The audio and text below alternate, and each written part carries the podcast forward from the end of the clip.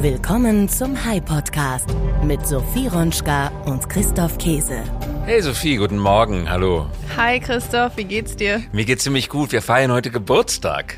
Ja genau, unser wird Hi heute sechs Jahre alt. Deswegen haben wir auch eine Jubiläumsfolge, aber dazu erzählen wir später mehr. Erinnerst du dich denn noch an die Gründung von Hi und deine ersten Tage hier? Ich kann mich ganz genau erinnern, der Gründungstag war eigentlich ein Notartermin. Das war am 30. Januar vor genau sechs Jahren, da saßen wir beim Notar und haben die Gesellschaftsverträge für diese Firma unterschrieben. Das war das Geburtsdatum. Geburtstag also heute. genau, und den wollen wir Gebühren feiern. Ja, genau, eine ganz besonders lange Folge. Aber vorher habe ich noch eine Frage an dich, die ein bisschen schon mit dem Thema von heute zu tun hat. Nämlich, Sophie, wie lange möchtest du eigentlich leben? Wie alt möchtest du werden? Puh, das ist eine schwere Frage, finde ich. Ähm, mir ist gar nicht so wichtig, wie lange, sondern eher, wie ich lange lebe. Also ich möchte möglichst gesund natürlich leben. Ähm, ich würde gerne 80 werden. 80? Vielleicht auch die 100 knacken. Die 100 knacken. Aber natürlich nur, wenn ich auch dementsprechend gesund bin. Ja, und darum, ja, bitte sag noch weiter. Ja, ich wollte dich fragen, wie es bei dir aussieht. ja, bei mir geht's ähnlich. Ich fände es schon spannend, älter zu werden, auch über 100 zu werden, aber natürlich nur, wenn man gesund ist. Keine Zahnschmerzen dabei haben, das Augenlicht ja. nicht verlieren, nicht im Rollstuhl sitzen, ganz klar. Vor allem, und ich habe Angst vor sowas wie Demenz. Also, dass man quasi alt wird, aber gar nicht mehr man selbst ist. Also, sowas möchte ich auf jeden Fall vermeiden, wenn es irgendwie mm. geht. Gerade ist die älteste Frau der Welt gestorben. Sie ist knapp 120 Jahre alt geworden. Also nur mal angenommen, du würdest gesund bleiben können. Würdest du dann über 120 werden möchten? Ja, super gerne. Ich möchte ja sehen, wie sich alles weiterentwickelt und was es vielleicht noch für neue spannende Technologien gibt. Und ist das nicht ein wunderbares Thema für die Geburtstagsfolge, oder? Ja, da hast du total recht. Deswegen haben wir mal ein bisschen recherchiert, wie es eigentlich so mit dem Thema Lebenserwartung aussieht. Seit den 1970er Jahren, also seit knapp 50 Jahren, ist die Lebenserwartung in Deutschland gestiegen. Bei Frauen um 9 auf 82,6 Jahre und bei Männern um 10 auf 77,5 Jahre. Das bedeutet also einen Anstieg von mehr als zwei Jahren pro Kalenderdekade. Wenn wir jetzt mal etwas weiter in die Vergangenheit gehen, dann betrug die durchschnittliche Lebensdauer im europäischen Raum zu Beginn des 14. Jahrhunderts etwa 35 Jahre. Und selbst Könige wurden durchschnittlich 50 Jahre alt. Und noch viel früher im römischen Kaiserreich, also etwa im 4. Jahrhundert vor Christus, da wurden die Menschen durchschnittlich nur 25 Jahre alt. Je nach sozialen, ökonomischen und örtlichen Verhältnissen schwanken die Lebenserwartungen. Das war schon immer so. Die Lebensdauer wurde natürlich immer stark geprägt vom Ausmaß der Säuglings- und Kindersterblichkeit. Ganz klar, wenn ein Säugling mit einigen Monaten oder einem Jahr im Kleinkindalter stirbt, dann senkt es den Durchschnitt. Wenn ein Einjähriger stirbt, ein einjähriges Kind und ein 60-Jähriger ist der Durchschnitt 30 Jahre. Das senkt das Durchschnittsalter der gesamten Population. Deswegen 35 Jahre mittlere Lebenserwartung bedeutete nicht, dass es keine 60, 70, 80, 90er, manchmal vielleicht sogar 100-Jährige gab. Das bedeutete nur, dass Kindersterblichkeit den Durchschnitt stark gedrückt hat. Ein ganz wichtiger Indikator wäre deswegen immer, wenn man die Pubertät einmal überlebt hatte, wie alt ist man dann eigentlich geworden? Frauen hatten damals durch das hohe Risiko, das in der Geburt bestand und die unangemessen schwere Arbeitsbelastung eine geringere Lebenserwartung als Männer. Tatsächlich machen Kriege, in die die Männer damals gezogen sind, fast keine Minderung aus. Das hätte ich zum Beispiel anders eingeschätzt. Und das zeigt sich auch in den Zahlen, denn Männer starben im Alter zwischen 40 und 60 Jahren und Frauen schon zwischen 20 und 40 Jahren. Mangel und Fehlernährung trugen dazu bei, körperliche Anstrengung und Krankheit sorgten für eine schnellere Abnutzung, könnte man sagen, in Anführungsstrichen, und einen früheren Tod. Übrigens, was du gerade mit dem Krieg sagst, ist deswegen interessant, weil es damals Kriege, die die ganze Menschheit umfassten, gar nicht gab, sondern es waren immer kleine Gruppen der Bevölkerung, die Krieg geführt haben. Der größte Teil hat vielleicht gehungert durch den Krieg, ist aber nicht selber an den Kriegshandlungen beteiligt gewesen. Jetzt wollen wir aber in die Folge reinspringen, oder? Denn wir haben einen super spannenden Gast diese Woche. Auf geht's. Der High Podcast mit Sophie Ronschka und Christoph Käse. Unser Gast heute ist Unser Gast heute ist Dr. Hadi Saleh. Er ist CEO von Cerantech. Ceramtech ist seit 1903 Anbieter und Hersteller von technischer Keramik. Sie entwickeln und produzieren kundenspezifische Bauteile in Mittel- und Großserien aus unterschiedlichen keramischen Werkstoffen. Diese werden maßgeschneidert und somit an die individuellen Kundenanforderungen angepasst. Das Unternehmen hat weltweit rund 3400 Mitarbeiterinnen und Mitarbeiter an 19 Produktionsstandorten und die stehen in Europa, Asien und den USA. Es gibt mehr als 10.000 Produkte, Komponenten und Bauteile des Herstellers sind in einer Vielzahl von Anwendungen im Einsatz. Der Umsatz betrug 2021 etwa 640 Millionen Euro. Hardy war bei uns im Studio hier in Berlin und man kann, glaube ich, sagen, dass ihr fast gar kein Ende mehr finden konntet. Ja, das ist wirklich absolut richtig. Ich musste dir das erzählen, Sophie, weil du warst nicht mit dabei. Hardy Saleh ist ein Kunde von Hai. Auch einer der Gründe, warum wir ihn unbedingt in dieser Jubiläumsfolge zu Gast haben wollten. Seit vielen Jahren Kunde, arbeiten eng und vertrauensvoll zusammen. Aber Hardy Saleh ist auch ein begeisterter Arzt. Er selber ist Orthopäde. Er interessiert sich sehr für das Thema Langlebigkeit. Und wir reden deswegen heute nicht nur über sein Unternehmen, das eigentlich nur zum geringeren Teil, sondern wir reden darüber, wie man das menschliche Leben verlängern kann. Und es gab so viel zu besprechen, wir haben kein Ende gefunden. So ich würde sagen, wir hören einfach direkt rein, oder? Ja, aber ich, muss dir, ich will es dir vorher noch einmal ganz kurz sagen. Du hast mir gesagt, bitte nimm 15 bis 17 Minuten ja. mit Hardy auf. Und dann sah ich auf der Uhr im Studio, dass diese 15 bis 16 Minuten, 17 Minuten vorbei sind. Ich habe es einfach laufen gelassen, weil es so interessant war. Und es wurde immer mehr und wurde immer mehr. Und am Ende hatten wir tatsächlich über 60 Minuten aufgenommen und ich habe mich dann irgendwann getraut, es dir zu erzählen, oder? Ja. Aber was dabei rausgekommen ist, wirklich sehr, sehr gut und deswegen spielen wir auch das ganze Interview ab. Ich würde sagen, wir legen jetzt einfach los, oder? Ja, wir können deswegen anfangen, weil Sophie Ronschka uns die Genehmigung erteilt hat, in Überlänge zu senden. Das heißt, alle, die uns zuhören, auch du, lieber Hadi, der du hier zu Gast warst, freu dich drüber. Überlänge heute ausnahmsweise zum Geburtstag. Genau, los geht's mit dem Interview.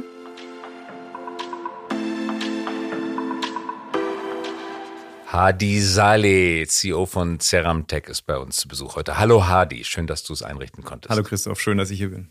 Wir sind hier in Berlin im Studio. Du lebst persönlich auch in Berlin, aber du arbeitest in Ploching in der Nähe von Stuttgart. Was genau macht Ceramtech?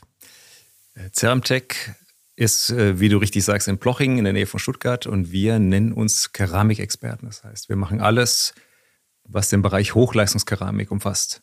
Das ist kein Geschirr, keine Toiletten oder Waschbecken, sondern äh, wirklich hochtechnische äh, Teile, wie zum Beispiel, wenn du dir die Hände wäschst morgens äh, und du hast einen Wasserhahn, der heißes und kaltes Wasser mit einem Hebel mischt. Da drin ist eine Kartusche und die ist aus Keramik und die kommt von uns. Oder eine Dichtscheibe, damit der Wasserhahn nicht leckt. Die kommt auch mit hoher Wahrscheinlichkeit von uns. Oder ähm, das Malwerk in der Kaffeemaschine, die ganze Boden malt, ist auch mit großer Wahrscheinlichkeit aus Keramik und auch von uns die Park Distance Control im Auto, die losgeht, wenn du rückwärts rausfährst. Das also das ist schwingendes Keramik, das Ultraschalltöne aussendet oder wie funktioniert das?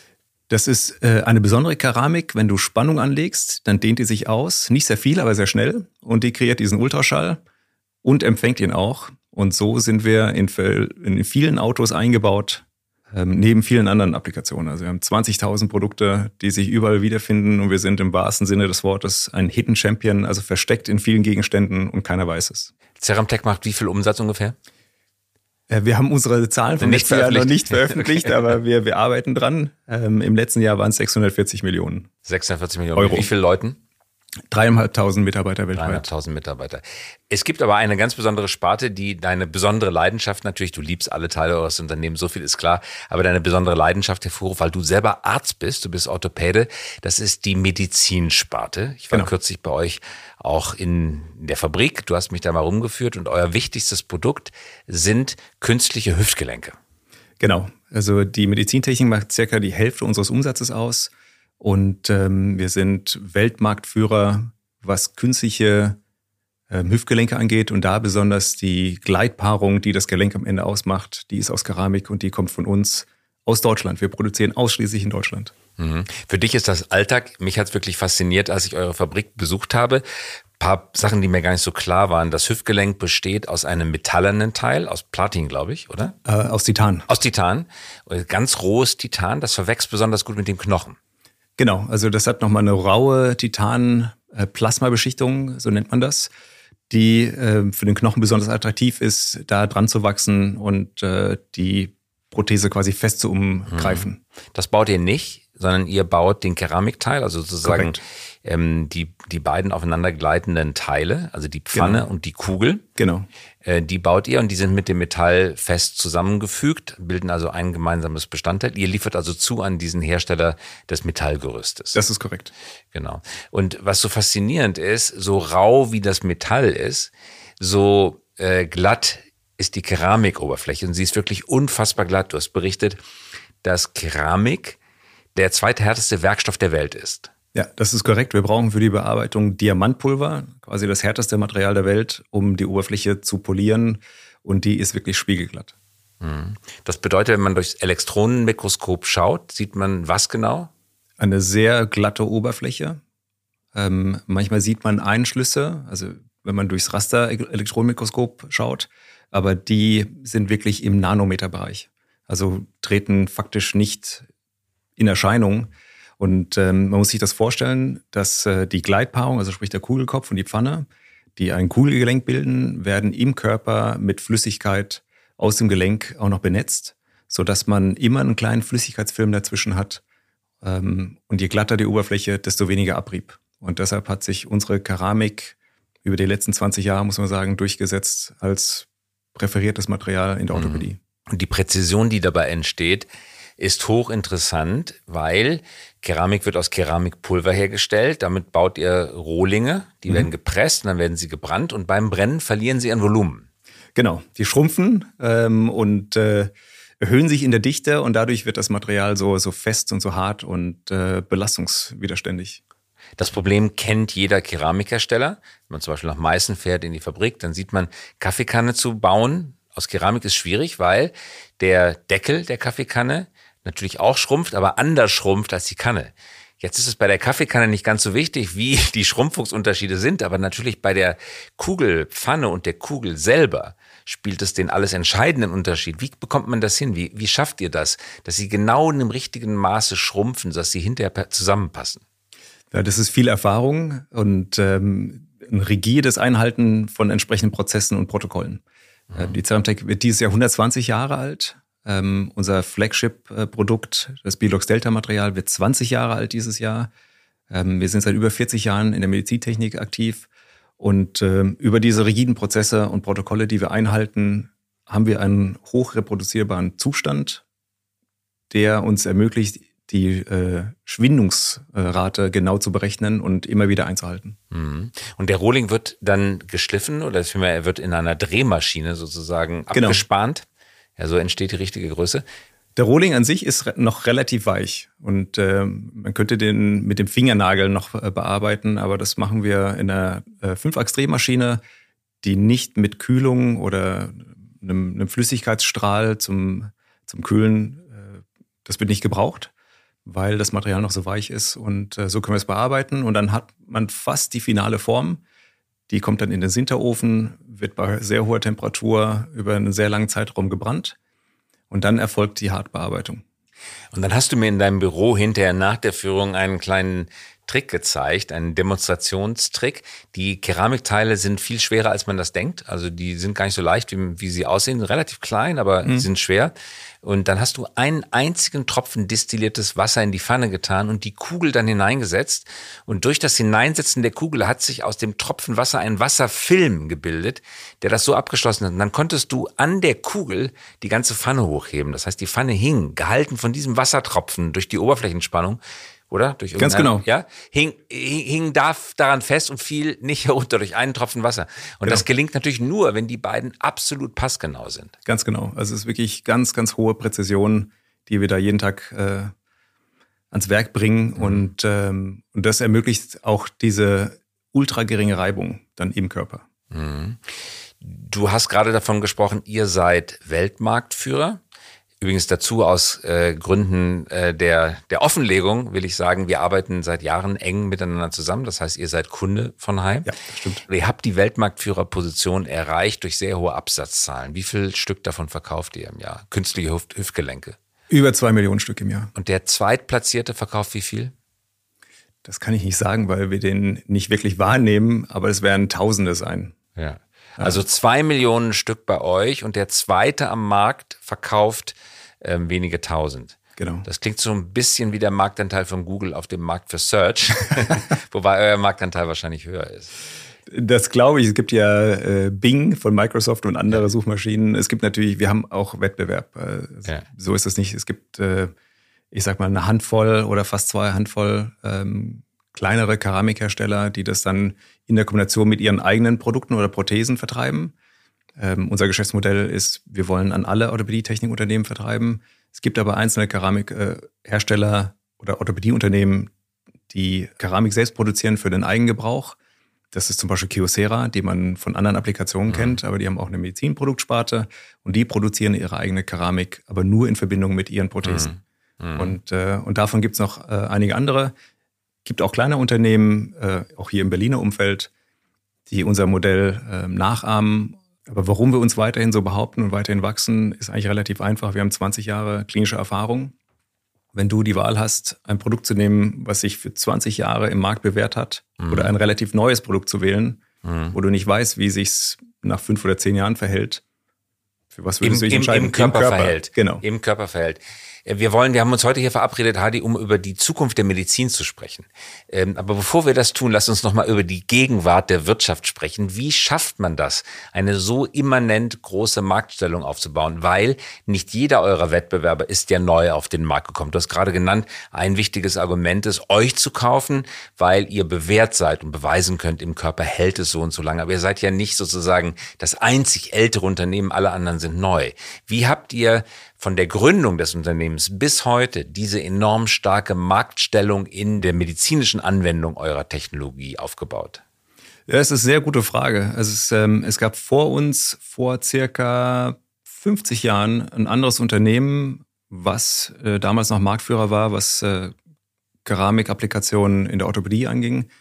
Die haben aber leider ein Problem gehabt, weil sie eine Produktion verlagert haben und dann hat die Qualität nicht mehr gestimmt. Mhm. Ähm, es gab große Zweifel, ob die Keramik der richtige Werkstoff ist für das künstliche Hüftgelenk.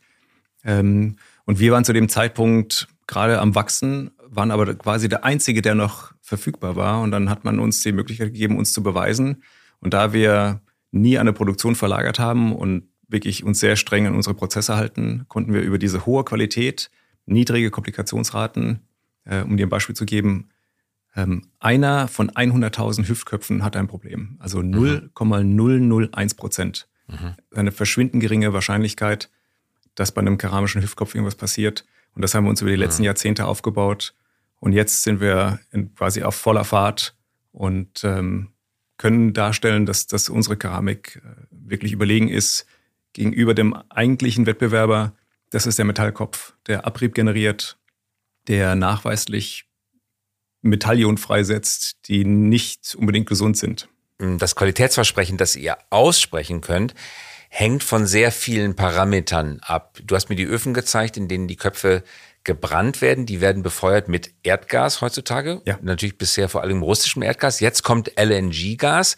Und was mich fasziniert hat, das LNG-Gas ist chemisch leicht anders zusammengesetzt und damit sehr hohen Temperaturen und sehr hohem Druck auf diese Köpfe gefeuert wird. Also das Gas emittiert dann natürlich auch Partikel.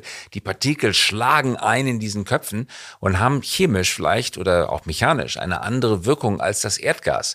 Ist das so?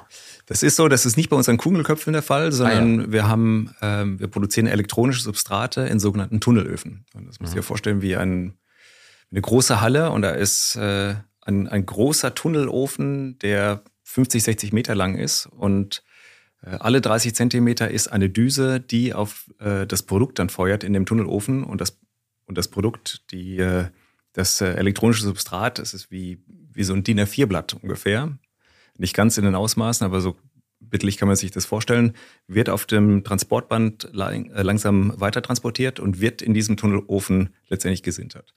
Und dadurch, dass da sehr viel Gas verbraucht wird, passiert genau das, was du sagst. Das finale Produkt sieht mit russischem Erdgas anders aus als mit norwegischem oder dem LNG. Mhm. Und, Und ist LNG jetzt schon angekommen bei euch? LNG ist bei uns noch nicht angekommen. Aber das kommt jetzt in den nächsten Wochen, oder? Das werden wir sehen. Also der, der Betreiber wird uns entsprechend informieren und dann werden wir schauen, ja. wie sich denn das Produkt verändert. Und an der Stelle wollen wir einmal ganz kurz anhalten und uns mit dem Thema Gesundheitsbranche beschäftigen. Wenn man an die verschiedenen Branchen unserer Wirtschaft denkt, würde man gerade in Deutschland ja wahrscheinlich zuerst an die Automobilbranche denken. Da hatten wir ja auch in der Vergangenheit schon relativ viele Folgen zu gehabt. Ja, man denkt eigentlich automatisch Automobilbranche, Deutschland, das Autoland, die vielen Autobahnen, die vielen Autohersteller. Das muss die größte Branche des Landes sein. Ist sie aber gar nicht, sondern die größte Branche ist Tatsächlich ist es nämlich die Gesundheitswirtschaft. Die hat nämlich auch eine erhebliche ökonomische Bedeutung für den Standort Deutschland. Die Bruttowertschöpfung im Kernbereich der Gesundheitswirtschaft lag 2021 bei knapp 391,8 Milliarden Euro. Das entspricht mehr als 12,1 Prozent des Bruttoinlandprodukts. Laut Bundesministerium für Gesundheit ist die Gesundheitswirtschaft damit weiterhin eine Wachstumsbranche auf Expansionskurs. Mit einem jährlichen Wachstum von 3,8 Prozent wuchs der Sektor in den vergangenen zehn Jahren deutlich stärker als der Rest der Wirtschaft, also als das gesamte andere Bruttoinlandsprodukt. Außerdem sorgt die Gesundheitswirtschaft für eine konjunkturunabhängige und damit wirtschaftlich stabilisierende Nachfrage. Und das zeichnet sie aus als ein Beschäftigungsmotor der deutschen Wirtschaft insgesamt. Hadi, wie gesagt, du bist Arzt und auch großer Leidenschaft. Bist du Arzt? Schauen wir auf die Zukunft der Medizin. Du bist ja nicht nur Arzt, sondern du bist ja auch sozusagen Selbstexperimentator. Du machst das selber. Ich bin äh, übrigens in Paris mal zur Schule gegangen und da war einer meiner Schulkameraden der Enkel von Erik Forssmann. Das war derjenige, der diesen ersten Katheter durch die mhm. eigene Ader zum Herz geführt hat, weil er keine Menschenexperimente mit Dritten machen konnte, hat er selber gemacht. Und jetzt heißt es nicht, dass du dir einen Herzkatheter selber einführst, aber du beobachtest deinen eigenen Körper schon sehr genau.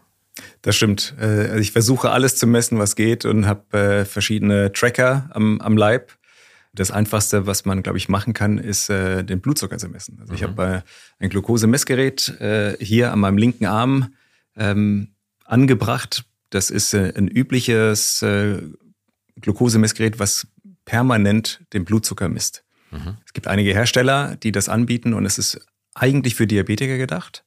Ähm, jetzt gibt es aber eine größere Bewegung und äh, gibt es einige Unternehmen in Deutschland wie äh, auch in den USA, um einige zu nennen. Ich ver verwende Super Sapiens als App. Die sind eher für Sportler ausgerichtet, weil ich damit angefangen habe, als ich für den Marathon letztes Jahr trainiert habe, hier in Berlin.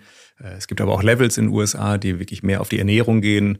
Äh, oder Hello Insight, ähm, die hier in Europa sitzen, die auch eher äh, eine ganzheitliche Betrachtung haben. Aber diese Glukosemessgeräte, wie gesagt, gibt's von, von zwei oder drei verschiedenen Anbietern.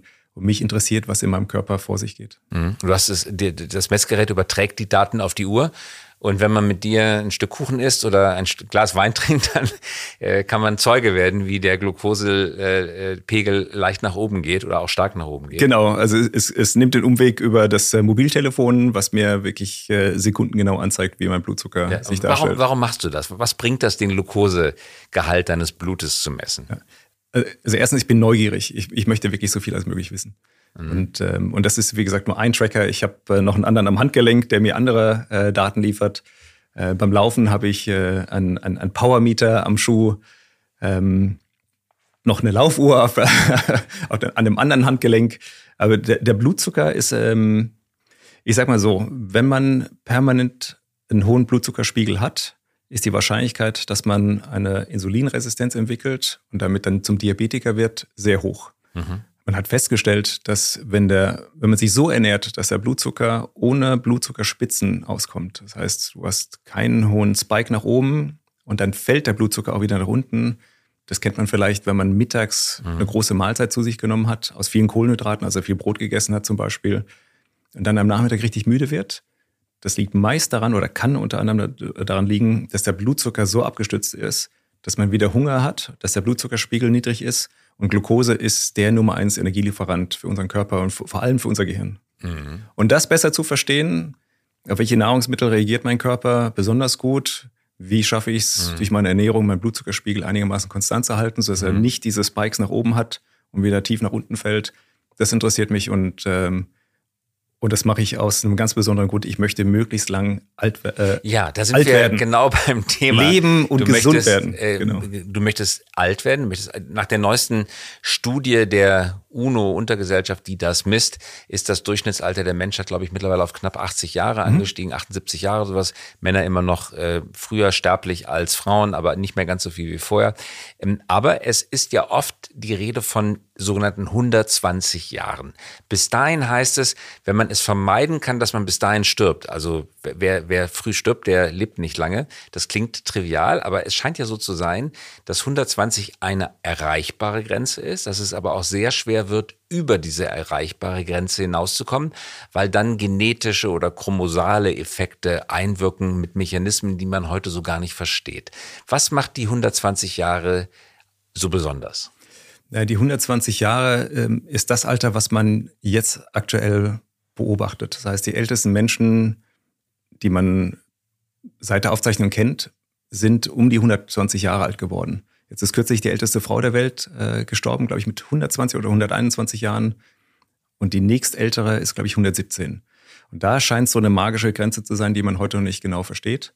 Was man dazu sagen muss, ist, in den letzten 100 Jahren hat sich die Lebenserwartung verdoppelt. Mhm. Und nur aufgrund der Technologie und der modernen die Medizin. durchschnittliche Lebenserwartung. Die durchschnittliche das hat aber sehr viel mit der Kindersterblichkeit zu tun, die abgebaut wurde. Korrekt. Wer erstmal aus der Pubertät rausgekommen ist, hat auch schon im 12., 13. Jahrhundert 50 werden können. Ja, wobei da, glaube ich, die durchschnittliche Lebenserwartung was um die 40 war. Mit der Kindersterblichkeit eingerechnet. Ja, genau. Ja.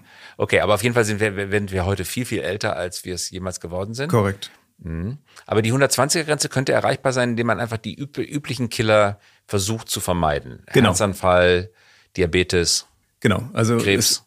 Es, es ist ähm, heute schon, könnten wir alle mit den uns zu verfügbaren Mitteln, glaube ich, über 90 Jahre alt werden, indem wir uns gesund ernähren, uns regelmäßig bewegen. Also die regelmäßige Bewegung ist äh, das Nummer eins Mittel, um möglichst lange gesund zu leben. Weil niemand will 120 Jahre alt sein und die letzten 30 Jahre quasi präsenil und bettgebunden sein. Also das, das ist ja eine, eine, Horrorvorstellung, das will ja, ja niemand haben. Aber wenn ich dir sagen kann, du, wenn du dich mit 120 genauso fühlst, wie du dich heute fühlst, würdest du die, die 120 Jahre lang äh, leben wollen? Ja. Wahrscheinlich schon. Und das ist das Ziel dieser Longevity-Bewegung, also sprich Langlebigkeit, äh, möglichst lange gesund zu leben. Also es geht nicht darum, möglichst lange zu leben und krank zu sein, sondern gesund zu sein, und lange zu leben. Aber dafür muss man was tun, die Natur auch ein Stück weit überlisten. Du hast mir erzählt, äh, Gewichte heben ist wichtig und ja. zwar schon so, äh, dass man ähm, das Gewicht auch hochreißt, weil es schnelle und langsame Muskelfasern gibt. Genau. Und die schnellen bauen als erste ab. Das ist richtig. Im Alter bauen die äh, die schnellen Muskelfaser, also die sogenannten Fast Twitch Muscles, äh, ähm, ab.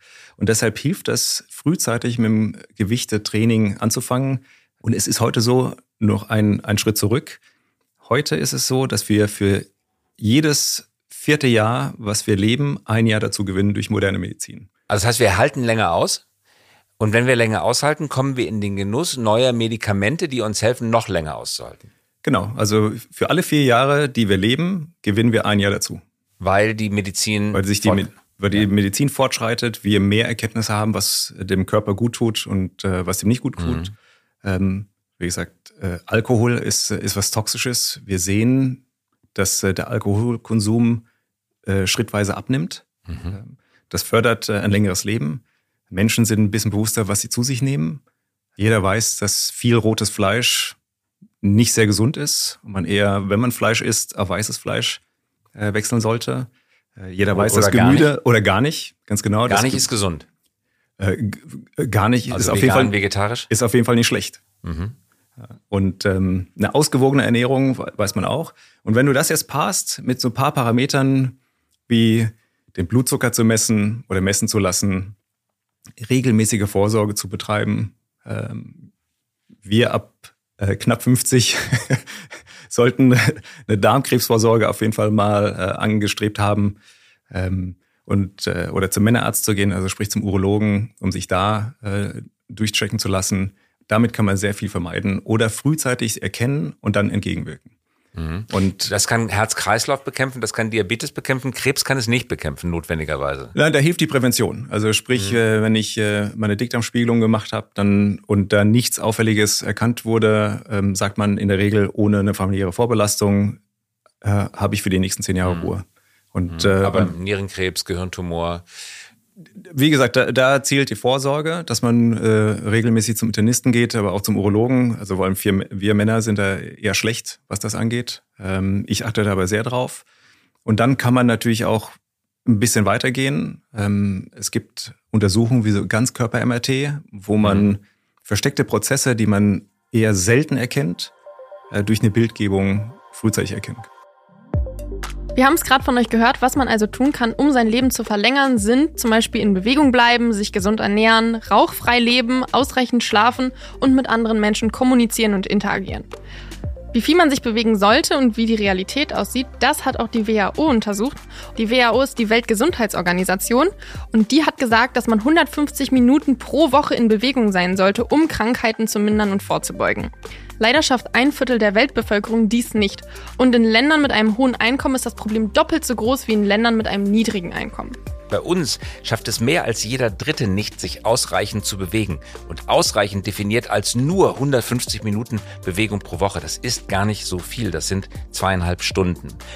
In Ländern mit niedrigem Einkommen ist es nur jeder Achte, der das nicht schafft. Also dort wird sich mehr bewegt. Trotz oder vielleicht sogar wegen des schlechteren Lebensstandards. Schauen wir jetzt nochmal auf die Zahlen in Deutschland. 4% der Frauen und 40% der Männer über 18 schaffen es nicht, sich mindestens 150 Minuten pro Woche körperlich zu betätigen. Und noch schlimmer sieht es laut der WHO bei den 11- bis 17-Jährigen aus. Hier bewegen sich ganze 88% der Mädchen und 80% der Jungen zu wenig. Und um die 150 Minuten Bewegungsziel jetzt noch einmal greifbarer zu machen, das sind nur 21 Minuten pro Tag. Nur 21 Minuten pro Tag, das ist einmal zur Bushaltestelle und wieder zurück zu spazieren. Das reicht schon als Bewegungsziel. Und so wenige Menschen auf der Welt schaffen das wirklich regelmäßig. Würdest du sagen, du schaffst es manchmal nicht, vielleicht? manchmal schaffe ich das auch nicht, aber meistens schaffe ich es. Ich, ja, ich komme pro Tag meistens auf ähm, acht bis zwölf Kilometer, die ich laufe, ohne dass ich mir das besonders vornehmen muss, sondern ich gehe einfach viele Strecken zu Fuß. Und du? Ja, ich auch. Ich versuche auch so viel zu Fuß zu gehen, wie es geht. Wenn du nicht gerade mit dem Auto fährst. Das war jetzt ein Seitenhieb. du gehst zu Fuß ich zum Auto. Ich gehe zu Fuß zum Auto und vom Auto zu Fuß zum Büro. Das ist gut. Woran liegt es, dass Männer früher sterben als Frauen? Also erstens ist äh, nachgewiesen, dass Männer seltener zum Arzt gehen und dadurch wahrscheinlich Krankheiten später entdeckt werden. Also eigene Dummheit, ja? Äh, erstens eigene Dummheit und dann ähm, war es in der Vergangenheit so, dass Männer doch körperlich belastbare ähm, Lastwagenfahrer, Bauarbeiter und so weiter. Kohle, ja. äh, Kohle. Kohle, Bergbau, all das mhm. waren eher Männerberufe oder sind es immer noch ähm, als andere. Und jetzt heute die Schreibtischtätigkeit, also vor allem das Sitzen. Ähm, es gibt äh, Stimmen, die sagen, Sitzen ist das neue Rauchen. Mhm. Äh, ist auch nicht äh, gesund, also gerade für den, für den Rücken. Und generell Bewegung. also man, man sieht auch wieder ein Beispiel aus, ähm, aus der Blutzuckermessung. Wenn ich was esse und mich direkt danach bewege, das muss nur ein lockerer, entspannter Spaziergang sein für zehn Minuten, ist mein, äh, mein Anstieg der Blutglucose nicht ganz so hoch, als würde ich mich sofort hinsetzen. Mhm. Aber das sind doch eigentlich ja, Hausempfehlungen, die man seit Jahr und Tag kennt. Das ist jetzt keine Rocket Science, das ist nicht Molekularbiologie, das genau. ist nicht das individuelle Medikament, das einen Tumor von innen auffrisst und so. Das sind eigentlich Selbstverständlichkeiten, die aber ihre Gesundheitswirkung dadurch entfalten, dass mehr Menschen sie jetzt ernst nehmen. Genau, genau so ist es. Das, die Problematik ist, du hast nicht äh, diesen unmittelbaren Effekt. Das heißt, alles, was wir heute machen in Richtung Langlebigkeit, zeigt sich immer erst in 10, 20, 30 Jahren. Also diese Instant Gratification, wie man sagen würde, die, die hat man nicht. Also was du aber hast, ist, wenn du ein, äh, ein, äh, ein Schokoriegel isst, hast du diesen Sugar Rush und du merkst, dass es was mit dir macht. Ähm, und dann ist es schwieriger, anstelle von, mhm. äh, von einem Schokoriegel äh, eine Möhre zu essen zum Beispiel, hast du keinen Sugar Rush. Du wirst zwar satt, aber du hast nicht dieses äh, sofortige Erlebnis. Ähm, und das ist eine Sache. Also die Leute leben länger, die eher in der Lage sind, ihre unmittelbar sofort wirkenden Impulse zu unterdrücken Korrekt. und dann die langfristiger denken, so wie dieses berühmte psychologische äh, Experiment aus den 60er Jahren, glaube ich, war es. Das Marshmallow-Experiment. Das Marshmallow-Experiment. Vielleicht schilderst du es nochmal eben. Ja, man, man hat ein Experiment gemacht mit Kindern und hat äh, ein Marshmallow auf den Tisch gestellt und hat denen gesagt, wenn, ähm, wenn du es schaffst, den Marshmallow für fünf Minuten lang nicht zu essen, dann kriegst du zwei.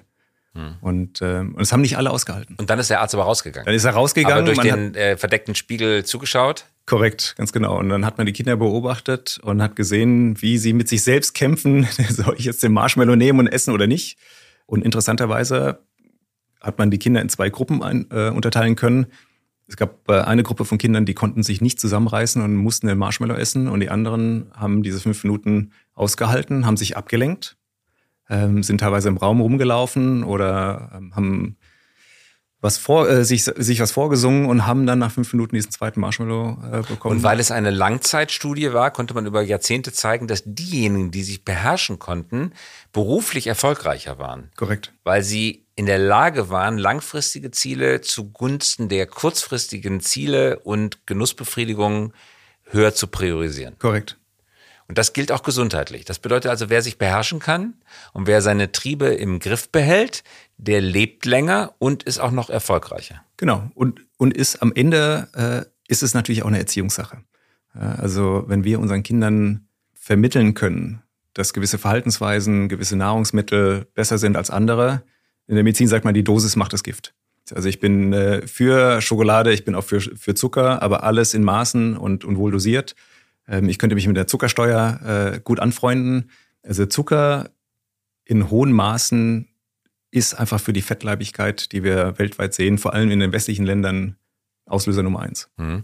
Wenn wir, Hardy, die Technologien und Verhaltensempfehlungen, die wir heute kennen, alle beherzigen würden, dann würde das nach dem, was du sagst, den größten Teil der Reise zu den 120 Lebensjahren schon zurücklegen. Da brauchen wir gar nicht den großen Durchbruch in der Molekularmedizin, auf den alle hoffen, die individuelle Krebstherapie, sondern damit können wir schon viel erreichen. Ganz genau, ganz genau. Und was jetzt noch dazu kommt, sind neue, neueste Erkenntnisse, die Anfang des Jahres publiziert worden sind in, mhm. äh, in einem hochgerankten äh, Journal, Cell, von äh, David Sinclair ähm, aus Harvard und seiner Gruppe. Und zwar haben die festgestellt in Experimenten, dass man, ein, wenn man Gefäße einer alten Maus in eine junge Maus einpflanzt, die junge Maus schneller altert. Und das, Gefäße, also das Gefäß, ganz genau, Blutgefäße von der jungen Maus in die alte Maus, kommt es zu einer Verjüngung. Was? Ja. Jungbrunnen. So durch ähnlich. Ader, Jungbrunnen durch Aderwechsel. Das war ein spezielles Experiment. Ich habe es sehr, sehr grob vereinfacht. Aber die alte Maus hat wieder volles Haar bekommen. Die Haare sind wieder dunkler geworden und nicht grau. Und dann hat man das natürlich auf molekularer oder äh, genetischer Ebene untersucht. Ich nehme mal eine Analogie. Man hat sich gefragt, ist Altern ein Hardware- oder ein Softwareproblem? Du als Technikaffiner äh, verstehst, glaube ich, die Unterscheidung. Ist irgendwas kaputt ja, oder ist meine Software nur defekt und ich habe eine, äh, eine Kopie des DOS zum Beispiel und mhm. muss nur rebooten? Und was man festgestellt hat, ist, es ist definitiv kein Hardware-Problem, weil ich kann die Software rebooten, indem ich, wie gesagt, jetzt in dem Beispiel die Blutgefäße der jüngeren Maus der älteren implantiert habe. Mhm. Aber bleiben wir nochmal ganz kurz bei Hardware, Software. Man spricht ja auch von Firmware, das ist sozusagen ja. die Mischform, ja. Man spricht ja auch von Wetware, das ist das, was der Mensch hat, ja. Wetware ist ja so eine Art Firmware. Es ist ja nicht abzustreiten, dass es eine dinglich physikalische, carbonbasierte Dimension gibt, aber auch nicht abzustreiten ist, dass durch Nervenimpulse, durch Bewegung, durch Verhalten so eine Art ähm, äh, nicht greifbare, non-physische Dimension gibt. Äh, wie würde man jetzt, um diese Metapher zu übertragen in die biologische Wirklichkeit des Körpers, wie würde man das beschreiben? Also was, was ist die Ader? Ist es Hardware oder Software? Nein, also es ist Software. Und die Ader ist Software. Also es wird für uns Menschen ist es wirklich die Software, weil wenn ich jetzt äh, Zellen von dir nehme und Christoph klone, dann klone ich ja nicht einen Menschen, der genauso aussieht wie du, sondern es entsteht ein Kind. Mhm. Ja, und das heißt, dein Genom bleibt unverändert. Nur das Epigenom, also sprich, welche Gene an- und ausgeschaltet werden, das verändert sich im Laufe des Lebens. Das, und das fangen wir jetzt an, langsam zu verstehen. Dass sich mit dem Altern gewisse Gene werden angeschaltet und werden abgeschaltet. Und das Experiment hat gezeigt, das ist reversibel. Das heißt, ich habe immer noch eine Sicherungskopie, quasi meiner Software, die meiner Hardware sagt, meinem Genpool, weil der sich ja nicht verändert. Also mein Genpool mit, mit einem Jahr ist genauso wie mit 60 Jahren. Aber ist das nicht auch genau die Funktion der Stammzelle? Ist die nicht die Sicherungskopie? Die äh, Stammzelle ist letztendlich das ausführende Konstrukt oder die, mhm. genau, die ausführende Zelle. Die, die genau dieses Signal braucht. Und das Signal kommt quasi aus unserem Erbgut. Und wenn man dann die richtigen Gene an- und ausschaltet, das ist das, was man gezeigt hat in diesem Experiment, ist die Stammzelle in der Lage, jede Form von Gewebe wiederherzustellen. Und das ist reversibel. Und das ist reversibel, ganz genau. Und das hat man festgestellt und das ist der große Durchbruch, sodass viele führende Wissenschaftler glauben, dass wir die in 10 bis 15 Jahren, also mal vorsichtig formuliert, in ein bis zwei Dekaden, die sogenannte Longevity Escape Velocity, äh, Velocity haben.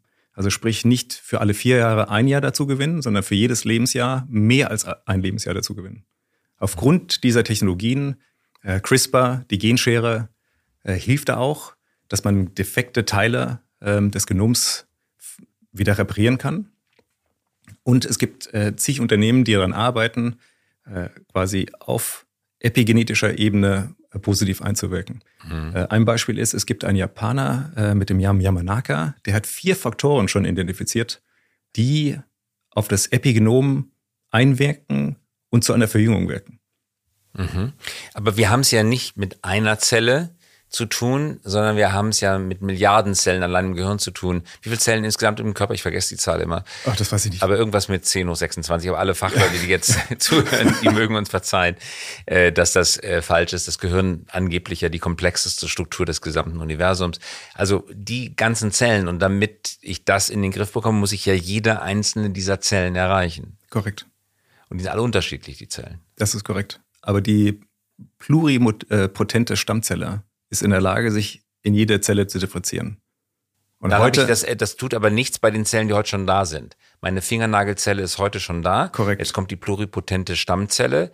Ähm, die muss dann ja erstmal an die Stelle der heute vorhandenen Fingernägelzelle vordringen. Korrekt. Also sprich, wenn ich eine bestehende Zelle, die gesund ist und die sich immer noch teilt und dann auch immer mal abstirbt, wenn ich der gesunden Zelle das richtige Signal vermittle, wird die wieder zu der ursprünglichen Zelle, wie sie vorher war. Ah, sie entwickelt sich zurück zur Stammzelle. Nicht zur Stammzelle, sondern die Hautzelle, äh, zu, die zu, zum zu, Beispiel. Zur jungen Zelle. Genau, zu einer jüngeren Zelle. Mhm. Ohne die Verknüpfungen dran zu geben, weil was ich mache das häufig in Vorträgen, dass ich das Publikum frage, ähm, wer von Ihnen ähm, möchte den Körper eines 17-Jährigen oder einer 17-Jährigen zurückhaben, melden sich fast immer alle. Wenn ich aber frage, wer möchte wieder 17 sein, meldet sich so gut wie niemand.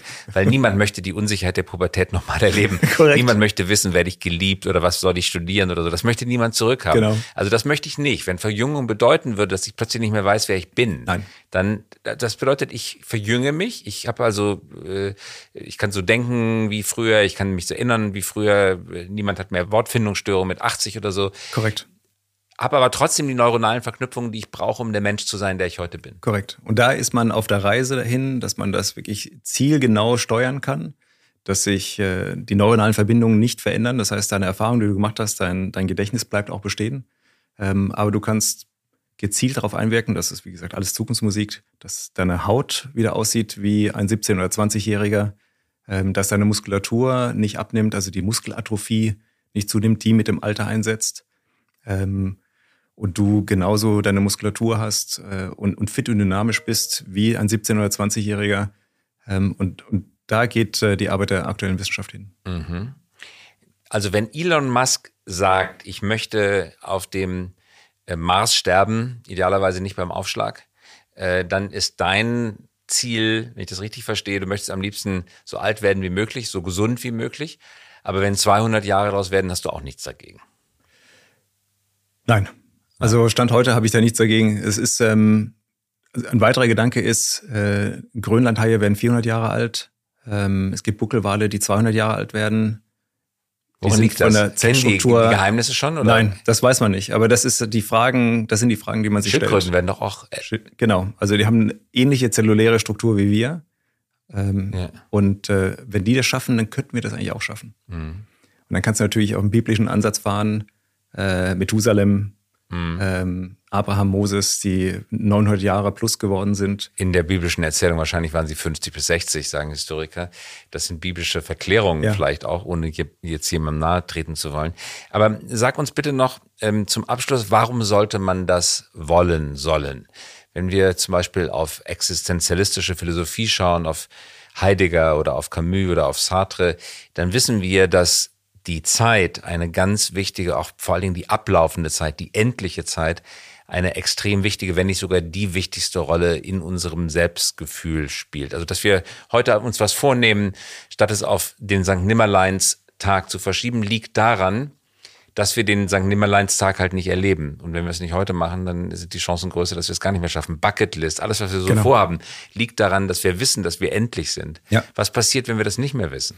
Ja, ich, also ich glaube, keiner will unendlich leben. Und ähm, genau aus diesem Grund. Weil dann ist das Leben auch nicht mehr lebenswert, wenn du wirklich unendlich alt werden kannst. Aber die jetzige Lebenszeit noch ein bisschen zu verlängern.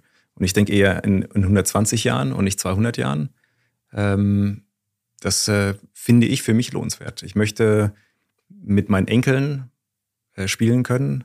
Äh, jetzt bin ich spät Vater geworden ähm, und muss noch ein bisschen überleben, damit ich das vielleicht in den Genuss komme. Wenn du, wenn du vorher gewusst, wusstest, dass du noch älter wirst, dann wärst du noch später Vater vielleicht geworden. Das hätte passieren können, das weiß ja, ich nicht. Okay. Ähm, aber schönes Gedankenexperiment. Ja. Ähm, und also das ist mein Antrieb. Ich, ich, möchte, ähm, ich möchte meine Eltern, äh, Enkel erleben, möchte mit denen spielen, möchte die groß werden sehen. Ähm, und ich habe noch so vieles in mir, was ich äh, erstens noch erleben möchte, aber auch, auch umsetzen möchte. Mhm. Und ähm, und mein Antrieb ist es, genau das möglichst vielen Leuten äh, zu ermöglichen. Also sprich, äh, Hinweise zu geben, wie man mit, mit wenig äh, Einsatz möglichst lange gesund alt werden kann. Wie gesagt, Bewegung ist, ist eins, ähm, Hitze- und Kältetherapie ist, ist ein anderes. Also sprich, ähm, wenn man fünfmal die Woche in die, in die Sauna geht und das immer nur für eine halbe Stunde bei über 80 Grad, dann ist das genauso wie ein ähm, wie ein Low-Cardio-Training. Man hat festgestellt in Studien, diejenigen, die äh, mehr als viermal die Woche in die Sauna gegangen sind, haben das Risiko, an egal was zu sterben, um 40 Prozent reduziert. Tatsächlich? Ja. Das ist ja so wie Rauchen aufhören. Genau. Und das, ähm, ohne ins Detail zu gehen, in der Sauna, also bei Hitzeexpositionen bilden sich sogenannte Heatshock-Proteine, die eine gewisse Funktion haben, ähm, genauso äh, ähnliches gilt für die Kältetherapie. Ähm, man kennt das vielleicht heute in, äh, aus Kältekammern. Ähm, Sportler machen das, Athleten machen das für die Regeneration. Man geht in diese Kältekammer für drei oder vier Minuten bei minus 80 oder 87 Grad. Ähm, und dann kommt man wieder raus und in dieser Kältekammer ziehen sich die Gefäße eng zusammen. Man fängt an, auch so ein bisschen zu zittern. Es gibt eine Unterscheidung äh, zwischen dem normalen Fett und dem braunen Fett. Und das braune Fett ist dazu da, äh, Wärme zu generieren. Aber es passieren ganz, ganz viele Prozesse im Körper aufgrund dieser Exposition. Ähm, und wenn man rauskommt, weiten sich die Gefäße wieder und Schadstoffe werden verstärkt abtransportiert. Um das ganz einfach auszudrücken. Es passiert noch so viel mehr.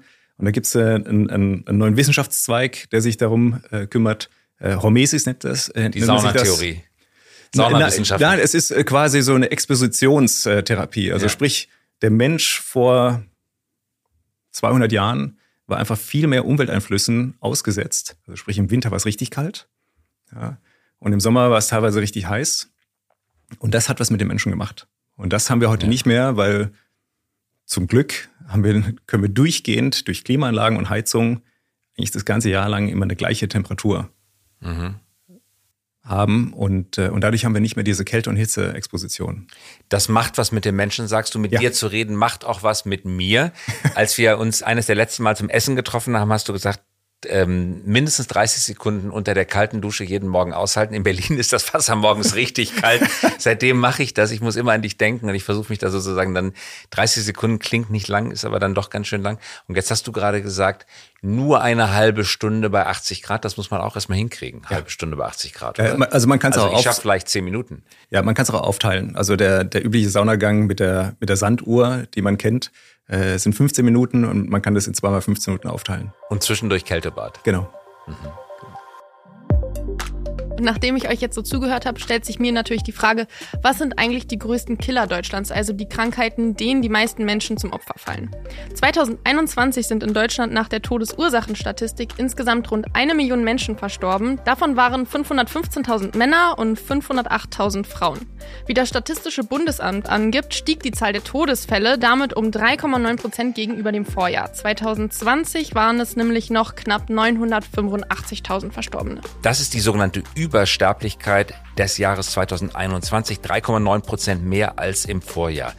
Im Jahr 21 sind in Deutschland rund 71.330 Menschen an Covid verstorben. Damit lag Covid bei 7 Prozent aller Todesursachen. Ein ausgesprochen hoher Wert für eine Seuche. Wenn wir uns mal die häufigsten Todesursachen anschauen, dann zählen bei Männern wie auch bei Frauen Herz-Kreislauf- und Krebserkrankungen zu den häufigsten Todesursachen.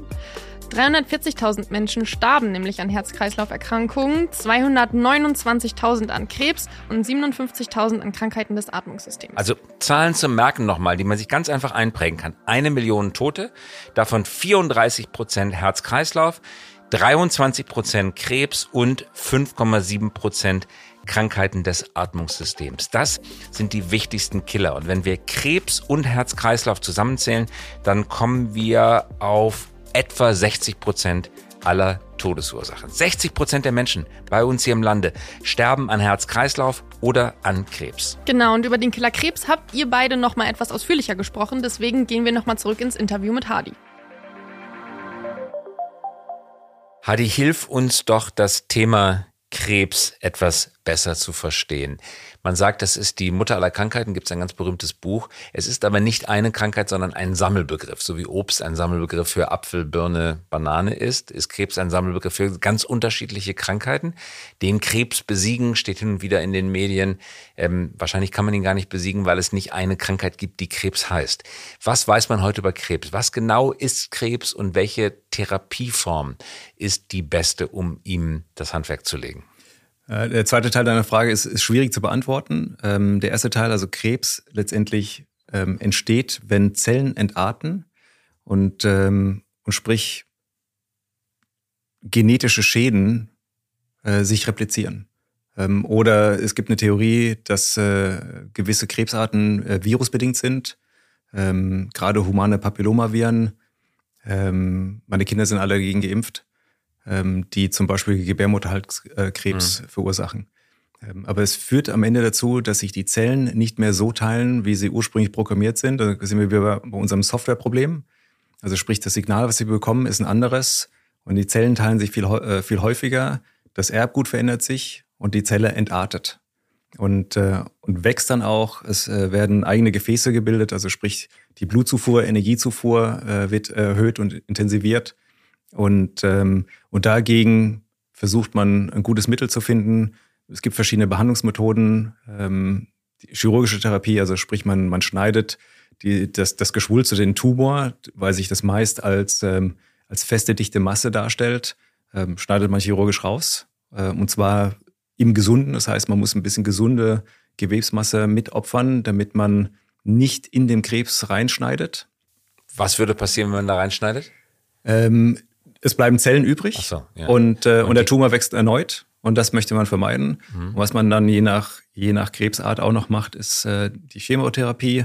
Das heißt, man versucht durch äh, harte Chemikalien, äh, um sehr salopp auszudrücken, äh, diese Tumorzellen gezielt anzugreifen und zum Sterben zu bringen, damit sie sich nicht nochmal ähm, weiter teilen und die Zellen teilen. Und äh, eine Nebenwirkung ist davon, dass Zellen, die sich auch schnell teilen, ähm, die eigentlich nicht betroffen sein sollten, wie Haare zum Beispiel, dass dann die Haare ähm, ausfallen. Mhm. Und ähm, das ist eine klassische Neben, äh, mhm. also Nebenfolge. Die eleganteste aller Methoden wäre natürlich, das Zellwachstum als solches einzuschränken oder den gezielt, ganz gezielt, genau. gezielt. Äh, und daran wird ja viel geforscht. Chris Mason, Professor Cornell University New York, den ich kürzlich in seinem Labor besuchen konnte, arbeitet genau daran. Er macht individualisierte Medizin in dem Sinne, das Patient kommt rein, es wird eine Autopsie dieses äh, kranken Gewebes gezogen, die wird genetisch analysiert. Die, ähm, äh, die Kosten für das Sequenzieren dieses Genoms, dieses besonderen Krebstypes sind runtergesunken auf drei oder 400 Dollar. Es dauert nur noch wenige Stunden, bis man sie sequenziert hat und dann wird genau. fast schon salopp gesagt am 3D-Drucker die Antidode hergestellt und eingespritzt, die dann diesen spezifischen Typ genetisch knackt. Äh, das scheint keine Zukunftsmusik zu sein, Nein. sondern heute in der klinischen Praxis angekommen zu sein. Genau, genau so ist es. Also Gensequenzierung ähm, hat acht Jahre gedauert, bis man einmal das humane Genom vollständig. Craig Venter, damals genau, Milliardenprojekt. Genau, äh, drei Milliarden acht Hum Jahre. Human, Human Genome, Project. Genau. Ähm, und heute kriegst du das innerhalb von 24 Stunden für weniger 100 Dollar. Und äh, also es ist fantastisch. Äh, also auch da Moore's Law. Ähm, die Technologie schreitet so schnell voran und äh, wir sind in so einem exponentiellen Wachstum, ähm, dass sich so komplexe Dinge einfach viel günstiger und schneller darstellen lassen. Und, das ist ja bei MRT genauso gewesen. Ich kann mich noch erinnern, als MRT erfunden wurde, Magnetresonanztomographie, gab es die Diskussion, ob Berlin ein oder zwei Geräte brauchen würde. Das haben die ähm, Krankenkassen damals mhm. miteinander diskutiert. Mittlerweile gibt es MRT-Geräte wie Sand am Meer. Ja. Ganz viele radiologische Praxen, die das anbieten. Das Gerät ist viel preiswerter geworden. Moore's Law auch hier am Werke mit enormen Auswirkungen auf die praktische Anwendung der Medizin. Korrekt, korrekt. Also die, ähm, das Finden von äh, T-Killerzellen äh, das äh, läuft unter CAR-T Cell Therapy, indem man gezielt äh, T-Zellen, und zwar Killerzellen, so programmiert, auch ich versuche es sehr einfach auszudrücken, dass sie ganz spezifische Tumorzellen angreifen und töten. Und das ist heute noch eine sehr teure Therapie, aber die wirkt ganz gezielt auf diese Tumorzelle. Das heißt, man versucht, ähm, das Oberflächenantigen der Tumorzelle zu finden und eine spezielle Struktur, züchtet dann diese T-Killerzellen, dass sie genau an dieser Struktur andocken und letztendlich die gesamte Immunantwort des Körpers aktivieren, um dann diesen Tumor sehr gezielt zu bekämpfen. Und äh, das passiert heute schon. Gibt es tolle Ergebnisse. Ähm, es werden noch viele, viele Studien gemacht. Es gibt, glaube ich, vier oder fünf Medikamente, äh, wenn ich das richtig in Erinnerung habe, die auch schon zugelassen sind, zumindest in den USA äh, von der FDA. Und das ist fantastisch. Und ähm, wenn sich das jetzt über die nächsten Jahre ausweitet, dass man viele ähm, Krebsgeschwüre mit gezielter Zellantwort behandeln kann, dann ist das fantastisch. Wenn man von Killerzelle spricht, ähm, da muss man immer aufpassen, dass man nicht den Fehler begeht, diesen Zellen einen Willen zuzusprechen. Killer klingt so gemein und so böse. In Wahrheit sind keine Killer, sondern was ist, was ihnen gelingt, und das ist der Clou, sie erkennen die Proteinoberflächenstruktur und können genau. sich da drauf docken. Das ist fast so Schlüssel-Schloss-Prinzip. Korrekt. Sie haben selber eine Struktur, die es ihnen in die Lage versetzt, sich auf dem Ding Bauklotz, ja. Genau. Wir wissen, nicht jeder Legostein passt auf jeden anderen Legostein. Und jetzt brauche ich halt genau den Legostein, der auf den Legostein drauf passt. Äh, das ist dann physikalisch und mechanisch fast schon zwingend. Das hat also nichts mit Willen der Zelle zu tun. Die ist dann wahrscheinlich auch nicht natürlich, was heißt wahrscheinlich, sie ist ganz sicher nicht als bewusstes Wesen unterwegs, sondern die setzt sich da oben drauf und vergiftet das Ding. Genau. Fertig war's. Genau, und dann, und dann gibt's die Therapie, wie heute auch bei dem mRNA-Impfstoff äh, gegen Covid, dass man dem Körper beibringt, ohne erkrankt worden zu sein. Das ist ähm, ein, quasi eine Oberfläche, die dich krank macht. Und man bildet jetzt schon Antikörper, sodass, wenn diese Oberfläche dem Körper präsentiert wird, sozusagen, die Antikörper schon da sind, um quasi den Feind ähm, zu, be zu bekämpfen. Mhm. Und, ähm, präventiv. Präventiv, ganz genau. Und da gibt es Unternehmen, ähm, eins, es heißt Vaccinity, die genau darauf abzielen, dass man quasi über einen Virustransfer, den man vorher entsprechend programmiert, der diese Informationen äh, beinhaltet, ähm, die äh, in den Körper spritzt und so die körpereigene Immunabwehr aufbaut. Mhm. Und weil wir schon dabei sind, Hadi, will ich jetzt noch mal ein, zwei Fragen loswerden, die mich persönlich immer fasziniert haben. Vielleicht kannst du eine allgemeinverständliche Antwort geben. Äh, das Genom hat wie viele Basen ungefähr? Wie viele Gene sind auf dem menschlichen Genom? Ich weiß es nicht genau. Auf jeden Fall sind es, sind nicht es nicht viele. Ja. Sind es nicht viele gemessen an den unterschiedlichen Ausprägungen des menschlichen Körpers? Unglaublich komplexe Maschine wird ja. gebaut mit einem super simplen Code, der sehr stabil ist, der sich sehr stabil durch die Generationen fortpflanzt, dessen Stärke in seiner Stabilität liegt, dessen evolutionäre Wirkung daher stammt, dass er unfassbar stabil ist. Wie schafft es die Biologie, ein so hyperkomplexes Wesen wie den Mensch mit so wenigen Codezeilen zu programmieren? Daran scheitert jeder Programmierer von elektronischen Maschinen. Wie ja. schafft die Natur das? Das ist noch eine ungeklärte Frage. Mhm. Aber das ist aber genau die richtige Frage.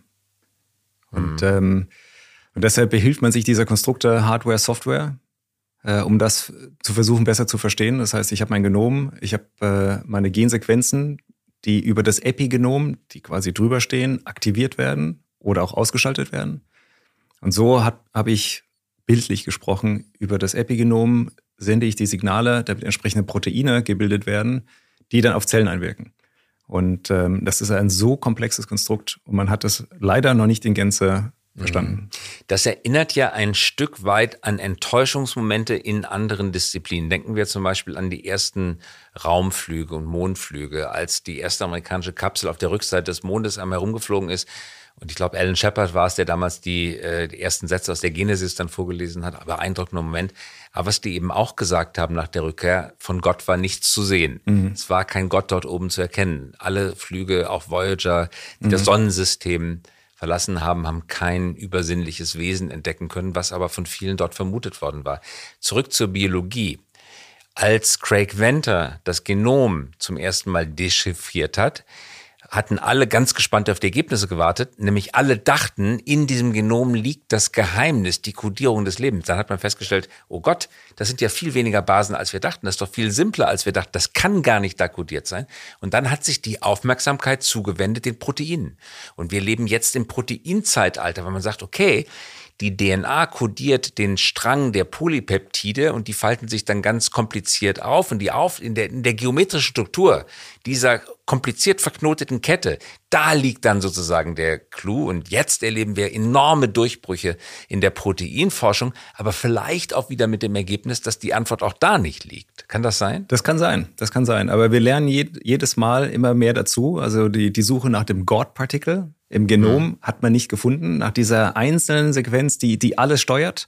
Ähm, und man erkennt einfach, je mehr wir wissen, desto mehr erkennen wir, dass wir gar nichts wissen. Und, mhm. ähm, und das kann das sein, dass da der Clou liegt? Also wir wissen genau. ja aus den Gehirnwissenschaften, dass es das Ich nicht gibt. Das Ich ist eine Illusion. Es hat alle Untersuchungen des Gehirns haben gezeigt, es gibt kein Ich-Zentrum. Korrekt. Ähm, also Freud hat in dem Punkt geirrt. Es gibt weder ein S noch ein Ich, sondern es, das gibt es einfach nicht. Schon mal gar nicht physiologisch. Das Ich ist eine projizierte Illusion, die uns irgendwie dabei hilft zu leben. Sie hat evolutionäre Vorteile, aber sie hat keine materielle Grundlage. Oder? Ist das richtig? Das ist richtig. Also es gibt keine Lokalisierung für, für das äh, Ich. Ja. Und könnte es sein, dass es jetzt nirgendwo dieses Gottgehen gibt? Im Genom gibt es das nicht, vielleicht gibt es das in, der Prote in Proteinen nicht. Das ist gut möglich und vielleicht ist es auch eine falsche Vorstellung, nach, nach diesem Gottpartikel zu suchen. Ähm, was alles koordiniert. Also ich, also ich glaube, es ist eher ein, ein, der menschliche Wunsch, es zu simplifizieren. In Wahrheit ist es einfach richtig kompliziert. Genau. Und, und ich glaube, die, das Akzeptieren, die Akzeptanz, dass es einfach so extrem komplex ist. Ähm, das hilft uns weiter, die Neugier zu behalten und immer wieder weitere Bestandteile des menschlichen Körpers besser zu verstehen und zu erforschen. Mhm. Ob das jetzt das Genom war, was wir sehr schnell äh, sequenzieren können, das möchte ich auch noch machen. Also es steht auf meiner Liste für dieses Jahr, mein Genom zu sequenzieren. Ähm, es gibt äh, verschiedene ähm, Auftretenswahrscheinlichkeiten, die man dann erkennen kann. Also das berühmteste Beispiel ist zum Beispiel Chris Hemsworth, mhm. der ähm, sich für eine Serie hergegeben hat. Äh, Limitless heißt, äh, mhm. heißt die, die sich auch mit Langlebigkeit beschäftigt. Und er hat auch seine, sein Genom sequenzieren lassen und hat festgestellt, dass er eine hohe Prädisposition hat, an Alzheimer zu erkranken. Das heißt nicht, dass er erkrankt, oder erkranken wird. Aber bei ihm ist die Wahrscheinlichkeit viermal höher, als von jedem anderen an Alzheimer zu erkranken. Mhm. Und das ist jetzt nur ein Beispiel von vielen. So wie Angelina Jolie die Brustoperation Ganz Entfernung genau. präventiv vorgenommen hat, könnte er präventive Schritte jetzt Richtig. Einleiten. Sie hatte eine Prädisposition für Brustkrebs. Da gibt es bestimmte Gene, die, ähm, die das identifizieren. Und das ist bei, bei Alzheimer genauso. Ich verzichte jetzt die speziellen Abkürzungen zu nennen. Ähm, und das interessiert mich sehr. Ja, und, und jeder, der, der sagt, ich will es gar nicht wissen. Aber ist das ja. nicht so, dass äh, die Hoffnung, Freunde von mir sind Ärzte, viele von ihnen operieren Tumore, auch Gehirntumore, die sagen dem Patienten nie die vollständige Wahrheit. Sie sagen dem Glioblastom-Patienten nicht, dass die Wahrscheinlichkeit der Rückkehr fast 100 Prozent ist, dass es nur zweimal operabel ist. Und sie sagen, wir schauen mal, wir sehen mal, weil, weil sie wissen, dass dieser Lebensmut, das Festhalten am Strohhalm, so extrem wichtig für sie ist. Was würde das mit dir tun, wenn da drin steht, dass du sozusagen der Demenz einheimfällst und dann, also die, die Jahre äh, 60 bis 120 bekommst du nur noch durch den Schleier des Nichtwissens mit und der, genau. des Gedächtnisverlustes? Also nochmal zurück, die Frage, will man es wissen oder will man es nicht wissen? Ich will es auf jeden Fall wissen und jeder sollte es wissen, weil nur dann kannst du was dagegen machen. Es ist nicht deterministisch. Das heißt, nein, die, nein. Das heißt, die, wenn ich eine Wahrscheinlichkeit hätte, doppelt so hoch oder viermal so hoch oder die Wahrscheinlichkeit wäre viermal so hoch als der, äh, der Durchschnittsmensch an Alzheimer zu erkranken, heißt es nicht, dass ich wirklich erkranke. Nur meine Wahrscheinlichkeit daran zu erkranken ist mhm. höher. Ja, aber die Wahrscheinlichkeit, sagst du, ist nicht deterministisch. Das ist ein Nein. Unterschied. Wahrscheinlichkeit ist eine Geschichte, aber trotzdem kann Wahrscheinlichkeit deterministisch sein. Genau. Also wenn du im Casino äh, rot oder schwarz setzt, es kommt immer rot oder schwarz. Das heißt, die Eintrittswahrscheinlichkeit von rot oder schwarz ist immer 100 Prozent. Es ist nur nicht klar? Ähm, und das bedeutet, es könnte sein, dass du eine 10% Wahrscheinlichkeit Demenzerkrankung hast, die aber trotzdem deterministisch ist und du kannst wenig dagegen tun. Korrekt, aber die, ähm, ob sie einsetzt oder nicht, ist damit aber noch nicht gesagt. Mhm. Aber kannst du was tun? Kannst du die genau, Wahrscheinlichkeit genau, senken? Was, genau, man kann was tun. Man kann was tun. Also Demenz, was tut man dagegen? Ähm, soziale Inter äh, äh, Kontakte. Weniger RTL 2 schauen. Zum Beispiel. Soziale Kontakte pflegen. Also wirklich die soziale Interaktion fordert das Gehirn und äh, scheint, so viel ich weiß, und, und ich lese wirklich sehr viel, ähm, sehr fördernd zu sein und äh, wirkt der Demenz stark entgegen. Mhm. Hitzetherapie, Kältetherapie, Sauna, Kältebad wirkt auch entgegen. Rätselspiele machen? Rätselspiele machen, Sudoku. Mhm. Sudoku. Alles das. Ja. Bewegung, Bewegung, körperliche Bewegung hilft mhm. auch äh, gegen Demenz. Also sprich, ähm, gibt ja viele Läufer, die vielleicht äh, einen Marathon laufen, aber auch nicht mehr wie diese langen Distanzen. Aber je länger du läufst in, im hohen Alter oder dich bewegst, egal was du machst, desto äh, höher ist die Wahrscheinlichkeit, nicht an Demenz zu erkranken. Oder die Ausprägung ist nicht ganz so hoch. Mhm. Aber das sind einfache Dinge. Also Bewegung ist, ist glaube ich, das, das Allheilmittel für vieles. Unsoziale Kontakte, also nicht vom Computer, Facebook, Instagram, Google. Mhm. Also das, ähm, was die Eltern sagen, ist schon gar nicht so falsch. Kinder hört auf, äh, quasi, wie heißt das mal, Lord of Warcraft oder wie heißt es? Ich kann mich nicht so World aus. of Warcraft. World of Warcraft zu spielen. Ähm, Wobei die Kinder ja sagen, das ist soziale Interaktion, weil alle Freunde spielen mit, ist aber nicht das Gleiche. Ja, das stimmt. Also es mhm. ist nicht das Gleiche. Also die menschliche Interaktion und, ähm, und das, was wir machen, uns geistig fordern in, mhm. in so einem Gespräch, das äh, hilft auf jeden Fall. Mhm. Also ein, fast wie ein Muskel, der auch trainiert werden muss. Ganz genau. Mhm. Ganz genau. Das beugt der Demenz vor. Ja. Also du willst es unbedingt wissen, weil du dann was tun kannst. Genau. Und das vermittelt dir den Eindruck der ähm, ja, Steuerung und der Selbstkontrolle. Korrekt. Also ich, ich möchte mein eigener Navigator durchs Leben sein und nicht passiv fremdgesteuert sein. Jetzt habe ich den Vorteil, dass ich Arzt bin und viele Sachverhalte gut einordnen kann. Ähm, ich glaube aber fest daran, dass jeder Einzelne, auch Nichtmediziner, quasi der, der Kapitän mhm. seines eigenen Lebensschiff sein mhm. kann. Das bedeutet aber natürlich auch Verantwortungsprinzip. Ich übernehme Verantwortung für mein eigenes Leben. Korrekt. Auch da wieder Stichwort Existenzialismus. Ich bin in die Welt geworfen, muss das Beste daraus machen. Das ist sicherlich richtig und wahrscheinlich sogar realistisch, aber es ist auch die am wenigsten tröstliche Philosophie, weil man schaut der nackten Wirklichkeit mitten ins Gesicht und er ja. wehrt sich ihrer. Äh, viele Menschen wollen das absolute Gegenteil. Please don't tell me. Ich möchte das ausblenden. Ja. Das ist doch die Mehrheit eigentlich, oder? Gesellschaftlich das, gesehen? Ja, das kann sein. Also Escapism, ich, äh, ich ja, versuche gedanklich mich äh, auf eine andere Ebene zu bewegen. Äh, Binge-Watching von äh, Game of Thrones zum Beispiel hat sich mir nicht erschlossen. Äh, warum soll ich mir eine ganze Serie in, in Druckbetankung in fünf Tagen anschauen? Ähm, man entflieht letztendlich der Realität. Und das haben Menschen schon immer gemacht, ob ich das in meiner eigenen Fantasie mache oder durch mit externer Hilfe, ob das jetzt Netflix oder andere mhm. äh, Kanäle sind. Ich glaube, das ist legitim, aber auch da macht wieder die Dosis das Gift. Und wenn man das nicht übertreibt, sich körperlich bewegt, sich vernünftig ernährt, nicht zum Couchpotato wird und die sozialen Kontakte pflegt, also wirklich das menschliche Miteinander, das scheint äh, eine gute Formel zu sein, möglichst lange gesund zu leben. Das ist doch ein guter Ausblick. Hadi Saleh war das. Ganz herzlichen Dank fürs Mitmachen. Vielen Dank, Christoph. Und was schreibt ihr euch diese Woche auf den Merkzettel? Was wir uns merken können, ist, dass es viel simpler ist, gesund zu bleiben, als man denkt. Es ist simpel, aber nicht einfach, denn wir müssen unseren inneren Schweinehund überwinden. Also wir müssen es schaffen, äh, uns viel zu bewegen. Wir haben die verschiedenen Maßnahmen vorhin gehört. Und was ein weiterer wichtiger Punkt war, ist, dass wir in unserem Leben quasi alles messen und messbar machen, aber wenig in unserem Körper. Also zum Beispiel Glukosewerte oder Histaminwerte, das messen wir alles nicht.